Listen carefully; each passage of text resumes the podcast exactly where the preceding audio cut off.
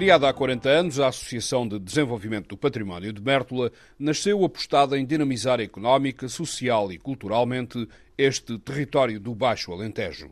Uma geminação de Mértola com a cidade marroquina de Chefchaouen levou a ADPM, como é conhecida, a lançar-se em África. Foi há 22 anos e desde então somam-se projetos de desenvolvimento em vários países de língua oficial portuguesa.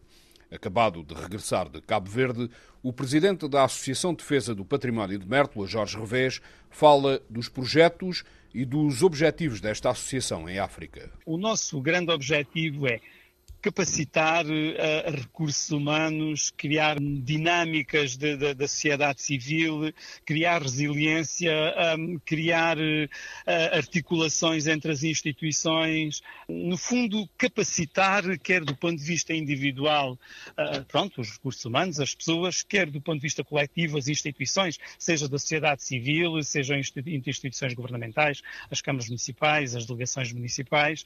Claro que as prioridades que as pessoas têm e que as instituições têm, em Moçambique, em Cabo Verde, em São Tomé, são sobretudo obras ligadas à saúde, à educação, à agricultura, ao abastecimento de água e, portanto, nós temos que trabalhar muito nessas áreas da construção, digamos assim mesmo, para depois podermos ter as pessoas também para aquilo que onde queremos chegar. Ao fim destes anos, eh, como é que o Jorge Revés olha para este trabalho? O que é que fica dele? É difícil de dizer em poucas palavras. Eu dou-lhe só dois ou três exemplos. Uma das escolas onde trabalhamos este ano, só uma, trabalhamos em três, uma das escolas secundárias tem 3.800 alunos. Só uma.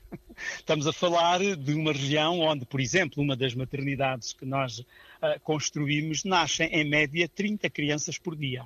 Portanto, estamos a falar de uma realidade e isto para explicar o, que é, o, que, o, exemplo que vou dar a seguir, de uma realidade de milhares e milhares de crianças, de milhares e milhares de jovens. No sítio onde nós trabalhamos, no, no conselho onde nós trabalhamos, quando nós começámos, só, só, existia em toda aquela região a possibilidade dos rapazes e das raparigas estudarem até à sexta classe. Portanto, a partir da sexta classe, pouca gente estudava porque tinha que ir para a cidade, tinha que ir para Nampula, a 70 km de distância. Obviamente ninguém ia, a não ser meia dúzia, e eram mesmo meia dúzia, filhos da, da, enfim, da, da pessoa que trabalhava no banco, do diretor de qualquer coisa. De resto, milhares e milhares de crianças, de jovens, não, não passavam da sexta classe. Uma das intervenções que a ADPM fez foi em negociações com o Ministério da Educação de Moçambique, com o Conselho Municipal um, e com os financiadores cá em Portugal, particularmente com o Instituto Camões, da Cooperação Portuguesa, foi termos um desafio que era todos os anos aumentar um grau do ensino. À sétima classe, à oitava, à nona, à décima e à décima segunda nós uh, garantíamos as construções das salas, enfim, tudo aquilo que era materialmente necessário e o Ministério da Educação comprometia-se a colocar os professores. E, na verdade, ao fim de uns anos, um, atingiu-se uh, a 12 classe. Agora, está a ver, milhares e milhares de crianças que, de, de, repente, enfim, ao fim de meia dúzia de anos, puderam ter a possibilidade de chegar à 12 classe. Isso, em termos de igualdade de oportunidades, foi tremendo em toda aquela região. Sendo que depois muitos do, dos que fazem o 12 ano têm a possibilidade depois para fazer as suas licenciaturas. E, portanto, é isso que faz com que toda aquela região tenha sofrido nestes últimos anos uma transformação muito, muito significativa. Olha, dou-lhe um exemplo, que aliás é recente, é da semana passada. Um destes miúdos, que por intermédio deste processo chegou à 12 fez a sua licenciatura, foi a semana passada colocado como administrador de um distrito. Aquele miúdo não tinha qualquer possibilidade de chegar onde quer que fosse se não fosse este tipo de processos. Mas isto é apenas um exemplo não é? E, portanto, o, que fica muito claro, que eu posso lhe dar dezenas de exemplos de construções. Em, em, Moná, em, Moná, em Moçambique, na, na zona de Monap, nós construímos maternidades, construímos 35 escolas, abrimos dezenas de furos de água, uh, criámos um centro de recursos uh, com, com, igual aos que temos aqui em Mértola, para, para, os alunos, para os professores, para as escolas.